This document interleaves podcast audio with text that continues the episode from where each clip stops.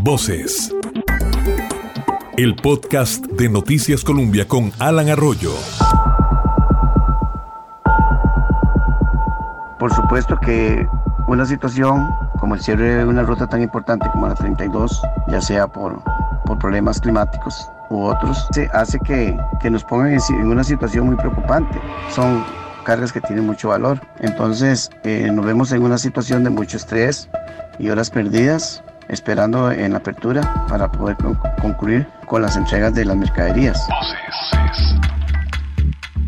Esta es una de las voces de los cientos de transportistas que se ven afectados frecuentemente por el cierre de la Ruta 32. Más de 20 años de experiencia que lo convierten, dice él, en uno de los transportistas de la vieja escuela. No es el único. También Ismael Garro conversó con nosotros, 21 años de experiencia en el transporte de navieras. El cliente, en este caso la empresa, dispone del contenedor a cierta hora y debido a, ciertos imprevistos o atrasos, llámese derrumbes, accidentes, por lo general pues no se puede llegar a tiempo, generando pérdidas para, yo creo que para todo el mundo, ¿verdad? De la parte de vista laboral, pues el estrés de tener un producto de, de digámosle, de como tipo carne o, de lácteos o, o leche que es de gran riesgo, ¿verdad? Entonces implica también un sumo cuidado en lo, que corresponde a, al tema también de asalto. Entonces eh, la responsabilidad obviamente es grande. En lo personal y humano también se vive un drama como lo describe don Ismael desde su tráiler. Y se vive mucha situación, hambre, debido a que uno no sabe las horas, no sabe las horas si es rápido, eh, que habiliten el paso o, dura mucho. Entonces es un poquito cansado.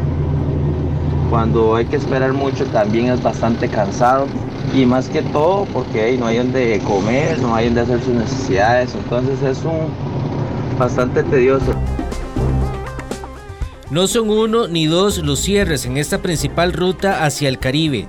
Solo en lo que llevamos de este año son al menos 11 y el más reciente tardó 18 días por la gran cantidad de material que cayó, lo equivalente a más de mil vagonetas. Para la Cámara de Transportes de Carga, los efectos son severos, por ejemplo, aumentando los costos, como lo explica el vocero del gremio, Francisco Quirós. El aumento en el consumo de combustible, y con los precios de hoy en día del diésel, este, este se puede incrementar eh, en un viaje hasta en más de 40 mil colones por, por camión. Y si tomamos en cuenta que, que según datos se movilizan entre 20 mil y 24 mil furgones por, por mes con exportaciones e importaciones hacia el Atlántico, definitivamente la afectación económica es, es bastante bastante alta para el sector transporte, que no es contrario para el sector exportador-importador. Los traileros deben ir por la vía Turrialbar para llegar al Caribe en los días de cierre de la 32. Además de que aumentan por varias horas el recorrido, la vía número 10 en el país no tiene las condiciones adecuadas para el tránsito de vehículos pesados. Puesto que la ruta alterna natural para Caribe, que es la ruta 10 por Cartago, Turrialba no es apta en estos momentos y desde hace muchos años para el transporte de equipo articulado. Ya es una ruta que, que su trazado no es conveniente para, para este tipo de equipos por las dimensiones de los, de los mismos. Además, la ruta 10 presenta algunas características topográficas muy complejas, curvas muy, muy cerradas, un trayecto muy fuerte en su vida, que no es lo más conveniente para tránsito de equipo articulado y el constante cierre intermitente por colisiones menores que se han dado, equipos que se, que se vuelcan, equipos articulados de carga que se vuelcan. Esto es Voces, el podcast de Noticias Colombia, les acompaña Alan Arroyo. En este episodio hablamos de infraestructura y la alerta roja que enfrenta el país.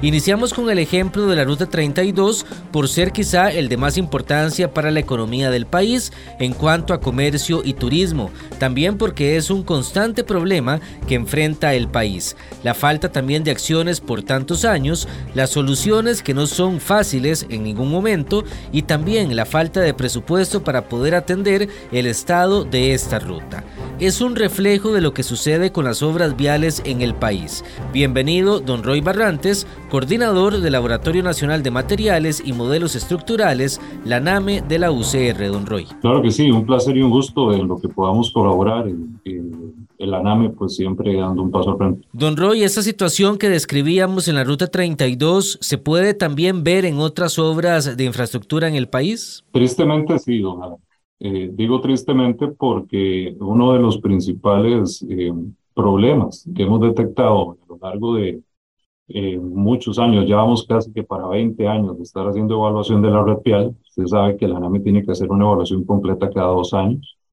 Estamos en este momento haciendo la, como decimos, cuarta evaluación.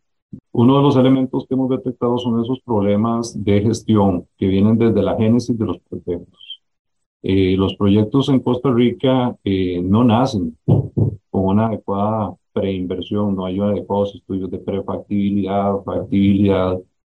Eh, tenemos, heredamos una red vial muy densa, de hecho la red vial de Costa Rica es la más densa de Latinoamérica, es decir, que tenemos la mayor cantidad de carreteras por kilómetro de superficie del país. Eso es bueno en el sentido de que nosotros tenemos acceso por tierra casi a cualquier lugar del país, pero también implica un enorme reto porque tenemos muchos kilómetros de carretera que darles mantenimiento. Nuestra red vial es vieja, lo podemos ver en las edades de los puentes también, por ejemplo. Entonces, el principal reto que hay es, primero, cuando hacemos infraestructura nueva, tenemos que tener claro el concepto de que Costa Rica debe construir lo que pueda mantener.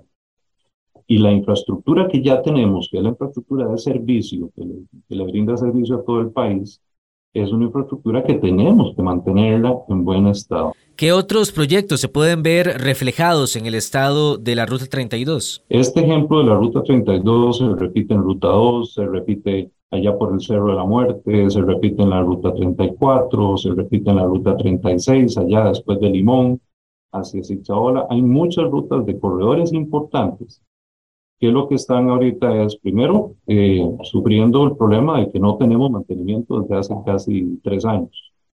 Entonces, eh, todo lo bueno que se había logrado y que se ve reflejado en nuestros informes, se está perdiendo aceleradamente. Este, esto tiene que ver con los pavimentos, los huecos, las grietas, los hundimientos, la falta de mantenimiento en los sistemas de drenaje, que vemos que ahorita con las lluvias hay, rutas importantes que se inundan. Este, vemos ese problema hasta en los ríos, en los puentes que se nos caen. Hay una serie de aspectos que vienen dándose, digamos, es una factura que la naturaleza le pasa al país producto de que estamos dejando sin mantenimiento la red vial. Según datos que nos aportaba don Roy, la red vial nacional pavimentada es de 5.140 kilómetros. 1.240 kilómetros eran rutas frágiles, según el último informe, es decir, los primeros que se iban a ver afectados por la falta de contratos de mantenimiento, don Roy. Eso, eso es un grave problema, porque eh, la inversión que se ha hecho para, o que se había logrado hacer hasta el 2019 era una inversión muy importante. Al dejar perder esa inversión para recuperarla nuevamente, para volver al estado que teníamos en el año 2019, nosotros hemos estimado que se ocupa una inversión que anda alrededor de los 235 mil millones de colones. ¿Por qué? Porque las carreteras pasan aceleradamente de una condición buena a una condición muy mala y recuperar esa condición muy mala es, no se puede hacer de la noche a la mañana, es un proceso paulatino. En puentes la situación puede ser muy similar. El primer inventario de puentes que hizo la NAME precisamente identificó cerca de 1.430 estructuras en todo el país. Más del 70% habían sido construidos antes del código sísmico, por lo cual también están en riesgo. 500 en estado vulnerable y 40 en estado crítico. Además de estructuras temporales, los famosos puentes Bailey, por ejemplo, que cumplen ya cuatro o cinco décadas inclusive en servicio. Don Roy, ¿es esta la mayor crisis vial eh, eh, que enfrenta el país, la falta de recursos también para poder enfrentar el problema? Sí, bueno, yo recuerdo allá por la década de los 90, producto de algunas crisis financieras que hubo en ese momento, la red vial en Costa Rica tenía una condición absolutamente deplorable. De hecho, el primer proyecto que se inicia de rescate, llamémoslo así, eh, tuvo el nombre de Cero Huecos porque la intención era eh, empezar a tapar huecos. Este, en este momento no estamos todavía a ese nivel de, de, empezar a hacer una campaña de solo tapar huecos para evitar que haya accidentes o, afectación directa a los usuarios. Eh, más, sin embargo, sí tenemos una crisis porque es un problema de, de recursos. La administración ah, lo ha expresado claramente, no tiene suficientes recursos para reactivar cosas tan básicas como el mantenimiento. El problema, como le digo, es que esto es eh, paulatino, constante hacia el deterioro y se acelera cada vez más. En algún momento podríamos llegar a tener eh, graves problemas de conectividad en la red vial nacional. Eso tiene implicaciones a, muchos niveles. Eh, definitivamente la calidad de vida de los costarricenses se ve afectada porque es un tema de conectividad y de transitabilidad, es la competitividad del país. Eh, tenemos una red que denominamos la red de alta capacidad, que son la ruta 1, la ruta 2, la ruta 32, la ruta 34, que es la costanera sur, este, y podemos eh, meter la ruta 27 también, que es donde lo que llamamos son corredores logísticos. Son corredores en donde, por donde pasan la, la mayor cantidad de importaciones y exportaciones del país transporte de bienes y servicios. Y esta es la red neurálgica del país. Es una red que tiene que estar 24, 7, 365. No puede, no podría, no debería eh, interrumpirse el paso por ahí porque la afectación es enorme para el país en todos los aspectos que le digo, social, económico, este, turístico. Hay un montón de efectos negativos, eh, digamos, un encadenamiento negativo enorme cuando estos proveedores tienen afectación. Queda claro que urge tomar acciones. Sí, el, el tema es que en el, en, los, en el concepto de administración del riesgo, siempre tenemos que estar pensando en el peor escenario. Acuérdese que Costa Rica, y bien lo mencionaba Pablo ahora, no solamente llueve mucho, digamos, no podemos decir que una carretera sufre porque llovió, porque en Costa Rica siempre ha llovido. Tenemos altos volúmenes vehiculares, tenemos falta de mantenimiento, pero además tenemos un tema sísmico. En Costa Rica tiembla y a veces tiembla fuerte. Y hemos sufrido graves problemas en infraestructura en el pasado producto de sismos, como en Limón, como en Cinchona.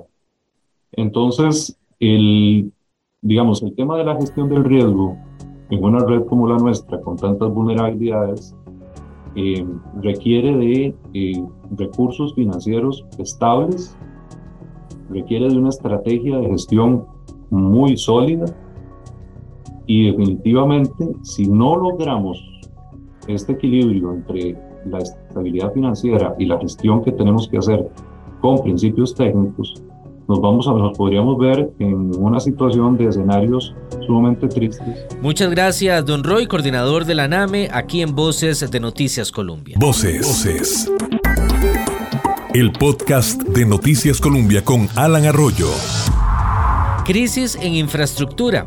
Ese es el panorama que se arrastra desde el gobierno anterior, pese a las obras inauguradas en los últimos cuatro años. Esto dijo el actual ministro de Obras Públicas y Transportes, Luis Amador, en respuesta a voces de Noticias Colombia durante una reciente conferencia de prensa. Yo diría que al menos el 80% de los pavimentos ya llegaron al final de su vida útil. Eso a ojo de buen cubero yo pensaría que tenemos un alto porcentaje, tal vez no le ponga el 80, pero póngale un alto porcentaje, ya requiere casi que reconstrucción o rehabilitación mayor. tenemos alrededor de 500 puentes en muy mal estado. Y de esos hay como 40 que están en estado crítico. Crítico significa que nos la estamos jugando. Vamos a durar, según mis estimaciones, como unos nueve años en poder recuperar esa red vial.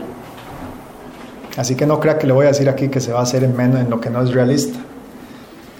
Los recursos no se usan de la mejor manera, porque cuando usted tiene recursos y usted tiene que atender infraestructura, usted se tiene que fijar en qué tan rápido se le está deteriorando, en qué estado está en este momento, y usted tiene que priorizar de manera tal que usted va atendiendo lo que usted puede ir recuperando y sosteniendo lo que usted ya ha recuperado. Y usted tiene que tener incorporado lo que es el mantenimiento, cuándo es que va a ocurrir y en qué momentos de tiempo y a cuál activo. Y eso no lo estamos haciendo así. Como nación hacemos algo y lo dejamos ahí olvidado y no le damos mantenimiento nunca. Eso es lo que pasa. Vaya a la radial de Alajuela y dígame si no es el caso, para citarle un ejemplo puntual. No estamos haciendo ese mantenimiento y no estamos haciendo la gestión. Con la cantidad de recursos que se tiene, vamos a durar esa cantidad de años en recuperar. Si de algún lado sacamos más recursos, podemos recuperarlo más rápidamente. Y me van a preguntar ustedes a mí, ¿de dónde van a salir esos recursos adicionales? Estoy trabajando en alguna respuesta. Me tienen que dar como un mes. Yo tengo la idea, pero hay que instrumentarla. La infraestructura de ahí nos imposibilita muchas cosas. Le imposibilita al que vive en Orotina venir a trabajar a San José y encarece otras cosas. Es un asunto de la forma en que gestionamos y administramos esos recursos. Más recursos hacen que yo pueda recuperar las cosas más rápido, menos recursos hacen que yo dure más tiempo. Pero que lo vamos a hacer de manera profesional, sí se va a hacer de manera profesional. En esta atención de prensa, el ministro del MOB también se refirió al faltante de recursos. En CONAVI entran recursos que son transferidos de Hacienda, que es un porcentaje de acuerdo a la ley. Esos recursos tienen que usarse para lo que es atender la red se han estado usando también para proyectos nuevos. El MOB como tal no usa recursos directamente para contratar, sino que los usamos más bien para cuando hay que hacer una atención rápida, urgente, etc. Es claro, si logramos reactivar cosas habrá que reacomodar presupuesto para darle financiamiento a lo que es producción de asfalto y personal, pero eso estamos hablando de, que eso no se va a hacer este año. Eh, vamos a pasar al siguiente. Con Avi, desgraciadamente, le quitaron como 30 mil millones la Asamblea Legislativa hace un par de años, eso empezó a bajar el techo. El techo, lo que a mí me dicen es que se siguió bajando por la subejecución. Vamos a ver, si una institución no ejecuta, la regla fiscal dice, de ahí usted no es capaz de ejecutar, ¿verdad? Usted no administra bien las cosas, yo para qué le voy a mandar los recursos, para que los tenga yo ociosos, se los voy a dar al que se ejecuta. Eh, en ese sentido, estamos tratando de que la ejecución interna de las instituciones MOB y CONAVI y los otros órganos llegue a un nivel satisfactorio.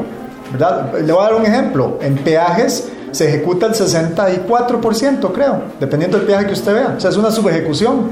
El resto de los recursos, ¿qué? En esta conferencia de hace algunas semanas, el jerarca también explicó la forma en la que pretendía trabajar los contratos de conservación para que este panorama que vive el país no se repita en el año 2023. Después de los casos de corrupción hubo una parálisis y desde ese momento estamos sin contratos de conservación, o sea, nada con lo que se pueda atender la red vial.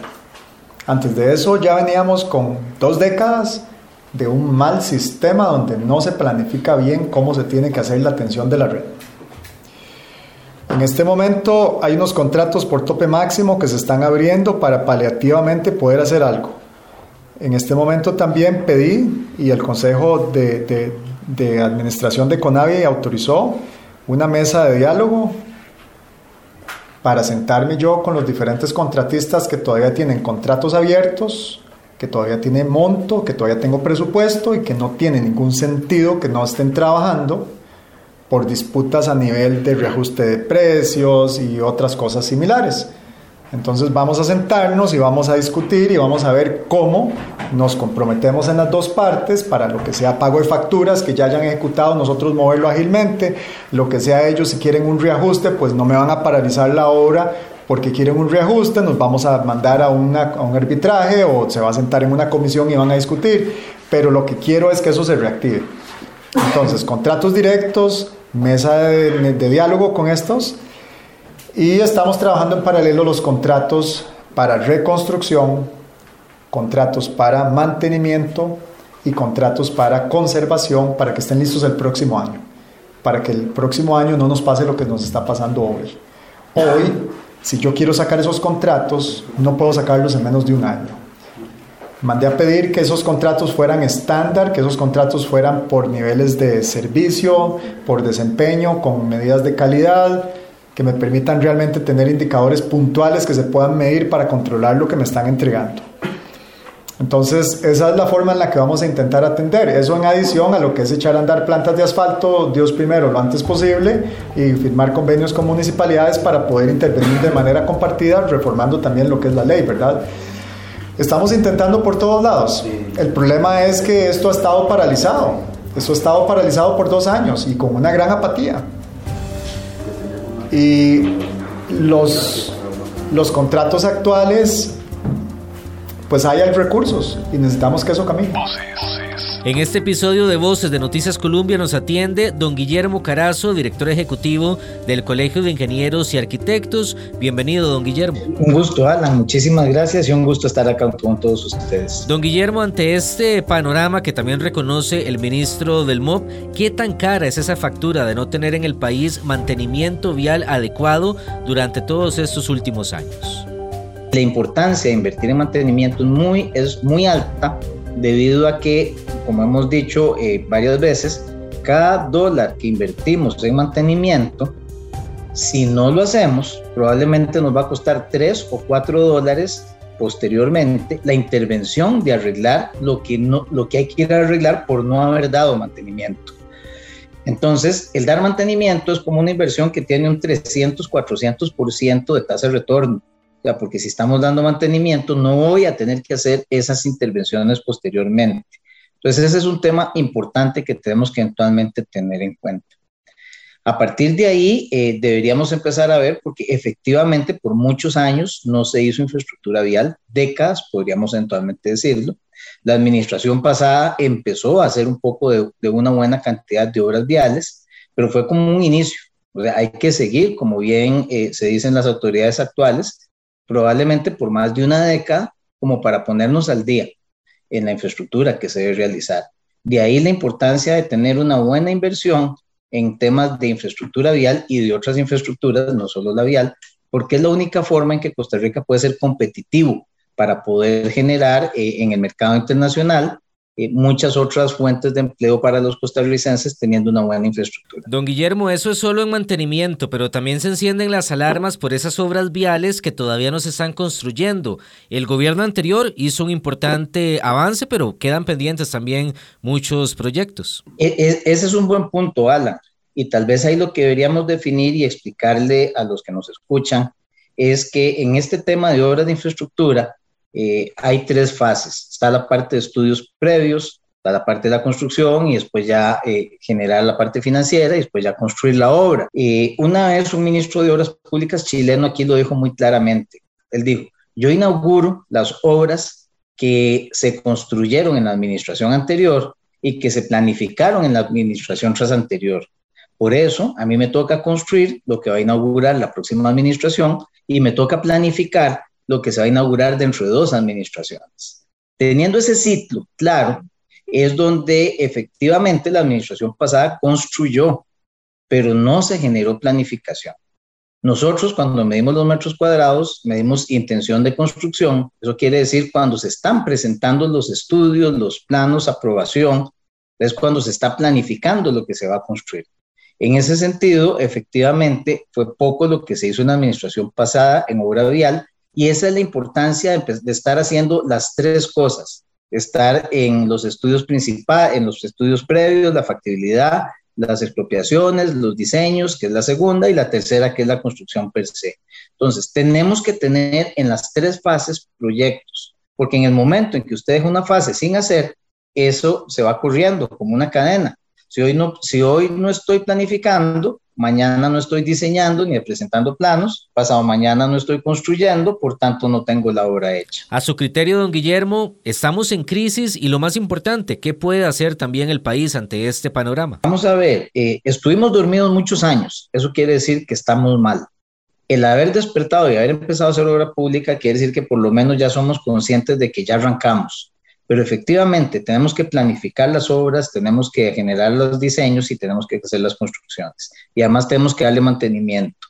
Y probablemente por mucho tiempo estas cuatro áreas que han estado descuidadas muchos, muchas administraciones anteriores van a ser vitales en, esta y en las siguientes administraciones para un flujo continuo como estábamos hablando. Eso también nos lleva a que el Estado no tiene recursos y entonces ahí es donde hay que buscar asociaciones público-privadas. Volviendo al caso chileno, Chile tiene una población aproximadamente el doble de Costa Rica. Ellos tienen más de 100 APPs. Nosotros no tenemos ni 10. Quiere decir, ¿qué es una APP y en qué nos sirve? Cuando el Estado no tiene recursos o los recursos que tiene los va a dedicar para hacer las obras 1, 2, 3 y 4, quiere decir que las 6, las 7 y la 8 no se van a hacer. Entonces, uno podría decir como Estado, bueno, si aquí viene un privado y me construye la 9, estamos ganando todos probablemente se cobra un viaje, se hace un cálculo financiero, porque eso es una inversión que tiene que recuperar el que la construyó y eso estamos claros, pero todos los costarricenses tendríamos esa obra hoy y no hasta que el gobierno la pueda hacer dentro de quién sabe cuántas décadas. Y eso aplica a otros temas, por ejemplo, líneas de transporte, el tren eléctrico, líneas de ruta de tren o metro, etc.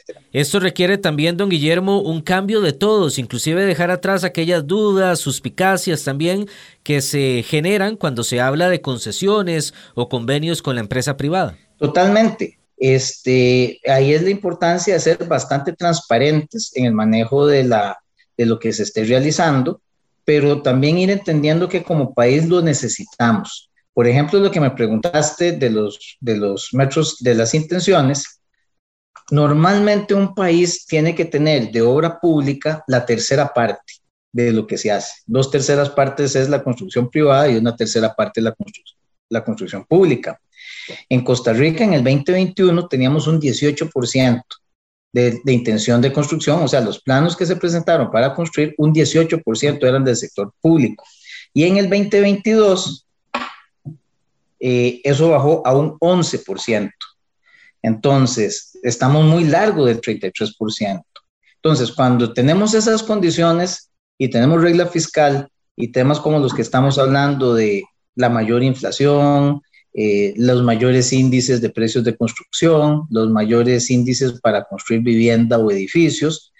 Eh, y es muy difícil pensar que vamos a pasar de un 11 a un 33. Y cuando eso es complicado, es donde entonces se hace vital tener un aliado estratégico que me ayude a llegar a esa parte. Y en ese sentido, el aliado estratégico del Estado pasa a ser el sector privado a través de proyectos de APPs. Esa es la importancia que el Estado pueda definir y se concentre en qué va a hacer el Estado como Estado y que va a estar dispuesto a negociar para que lo haga otros, dado que ellos no tienen la capacidad ni en el corto ni en el mediano plazo de entrarle a esa obra. Además de esta limitante de presupuesto que parece obvia por la realidad que enfrenta el país, a criterio del CEFIA, don Guillermo, ¿cuáles son otras razones para un rezago tan marcado de obras viales en el país? Son varias cosas. Por ejemplo, mencionas bien, don Alan, el tema de los recursos. Hay gobiernos que han tenido prioridad de asignar los recursos que tienen a otras áreas y no necesariamente infraestructura. Puede haber sido salud, educación, vivienda. Entonces, de ahí, cada gobierno tiene, tiene su estilo, pero sí es cierto que tenemos un rezago en infraestructura y la vial principalmente y en transporte público también. Eh, también es un hecho de que muchas veces hemos contado con ministros que no son del sector, ni, ni, o sea, que no son técnicos, no son ingenieros, no son arquitectos o ingenieras o arquitectas. Y eso lo que quiere decir es que a veces llega gente que entonces tarda un tiempo en empezar a aprender qué es lo que se hace. Hemos tenido también problemas de que muchas administraciones hemos tenido hasta tres ministros. Entonces, tras que tiene que llegar a aprender, si además no dura los cuatro años y hay que estarlos cambiando, estás en un ciclo de aprendizaje constante. son muchas cosas en conjunto que creemos que tienen que ir cambiando. Gracias a Dios, la administración pasada, por ejemplo, tuvo un ministro, un ingeniero, los cuatro años, Eh, hoy tenemos también a un ingeniero técnico que tiene mucho conocimiento al respecto. Ojalá eh, pueda estar los cuatro años para evitar estos ciclos y, perfecto, y también que podamos eventualmente construir no solo con los recursos del Estado, sino ampliar estas asociaciones público-privadas que mencionamos. Finalmente, don Guillermo, en el CEFIA tienen ustedes el informe completo. ¿Cuáles son esas obras que son urgentes de atender eh, en estos próximos años? Sí, eh, es una lista que hemos estado conversando. Por ejemplo, el proyecto de circunvalación eh, es un proyecto que tenemos casi 40 años de estarlo trabajando. La primera vez que Rodolfo Méndez Mata fue ministro en el 78 se empezó a planificar. 40 años después vuelve a ser ministro y todavía las obras no están terminadas. Tenemos los pasos a desnivel, por ejemplo, que hay que hacer en, los atillos para eliminar la parte que es con semáforos. Eh, el cierre total, ya el cierre que falta en circunvalación norte. Este, son cosas que tenemos que hacer aquí dentro de la gama. También, por ejemplo, la carretera San Carlos, que es una carretera que tiene mucho tiempo estarse haciendo. Eh, la ampliación de la ruta 2 a cuatro carriles, la atención de la ruta 32, el Braulio Carrillo, la parte que, con la que empezamos esta conferencia. Eh, muelle Tablillas en la ruta 35, que debería hacerse en cuatro carriles. Mencionamos las intersecciones de Atillo 8, Atillo 4 y la calle Costa Rica en circunvalación. Eh, la negociación que se tiene que hacer con el, con el concesionario de la Ruta 27 para generar la ampliación de la Ruta 27. Esa, por suerte, las intersecciones se construyeron como debía de ser. Eso quiere decir que lo que hay que ampliar es básicamente la, eh, de dos a tres o a cuatro carriles. Eh, eso puede ser más sencillo que estar haciendo intersecciones. Entonces, es una, algo que deberíamos también hacer cosas que se quedaron también, que se iniciaron y no, se terminaron y que se detuvieron, como por ejemplo el intercambio en la galera, eh, el paso de desnivel en circunvalación por la calle del cementerio de San Pedro para poder aliviar ese tránsito pasando debajo de circunvalación. Eh, es importante continuar eh, las OBIs que se estaban haciendo en, en, la administración anterior, los intercambios de Taras y La Lima, que también se quedaron a medio camino, la ampliación en la ruta 1 a cuatro carriles entre Barranca y Limonal para que ya eso quede constante. Probablemente una carretera que nos lleve también entre Caldera y Barranca para que podamos tener una autopista fluida desde San José hasta la frontera norte, eh, a través de la 27, por ejemplo. Las intersecciones de Guadalupe y La Bandera y la Facultad de Derecho, esas fueron unas grandes obras que se hicieron en la administración anterior. Gracias, don Guillermo Carazo, director ejecutivo del Colegio de Ingenieros, quien también nos contaba sobre la necesidad de poder agilizar expropiaciones, que se convierte en el trámite más engorroso, el que más puede retrasar el inicio de obras por mucho tiempo aquí en el país. Mientras llegan las propuestas y medidas del nuevo gobierno, en el Congreso también se impulsa un plan en esta línea, cerrar el CONAVI y que sean las municipalidades que asuman buena parte de las obras y mantenimiento de rutas en la red vial nacional. La idea es impulsada por quien fuera alcalde de Desamparados y ahora diputado del Partido Liberación Nacional, Gilbert Jiménez. ¿Tienen, don Gilbert, las municipalidades esa capacidad de poder atender la red vial nacional? Yo creo que está claramente reflejado y demostrado en donde con la ley 9329 que se les aumenta del 10.5 al 22.5, eh, hay un incremento, digamos que razonable, importante, pero no suficiente para atender la red vial cantonal, porque la red vial cantonal con 35 mil kilómetros recibe lo mismo que la red vial nacional con 7 mil 800 kilómetros. O sea, hay una desproporcionalidad e irrazonabilidad en la asignación de recursos. Pero aún así, las municipalidades han hecho frente a todas esas necesidades. Si bien es cierto, son recursos muy limitados, pero hoy la transformación que ha existido en la red vial cantonal es notoria. Notoria desde todo punto de vista, desde la atención, la conservación, la transitibilidad, y esto hace que si las municipalidades han sido exitosas, hoy podemos tener la confianza y la seguridad de que este proyecto va a ser igual de exitoso. Más allá, lleva una distribución plena y exclusiva. O sea, los 3.800 kilómetros que se están trasladando de la red vial nacional a las municipalidades, sin duda alguna, van a ser rutas que van a tener atenciones oportunas, que van a tener los recursos y por supuesto que en esta en este proyecto, a diferencia de los recursos trasladado en proyectos anteriores, aquí se están dando los recursos compensatorios para atender esa red.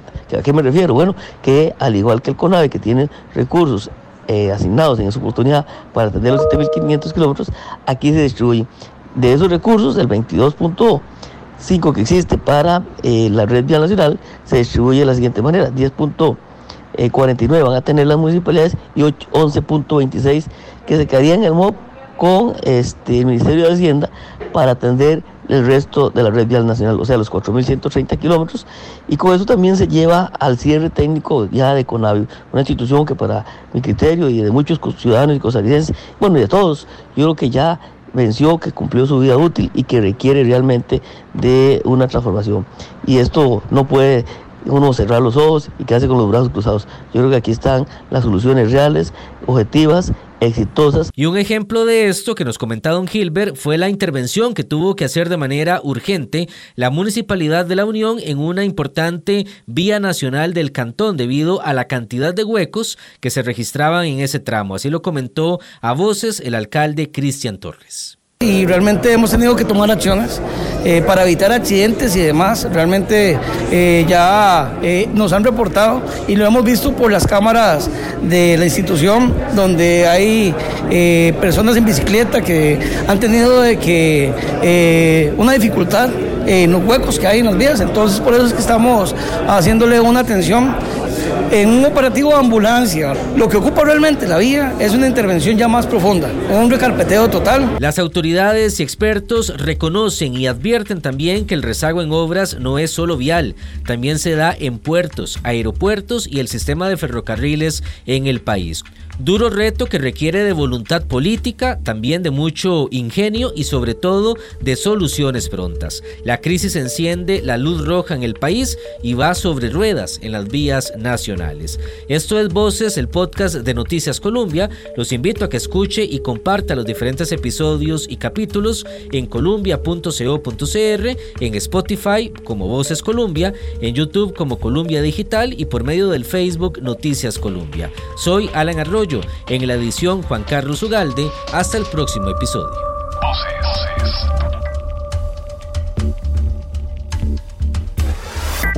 Voces. El podcast de Noticias Colombia.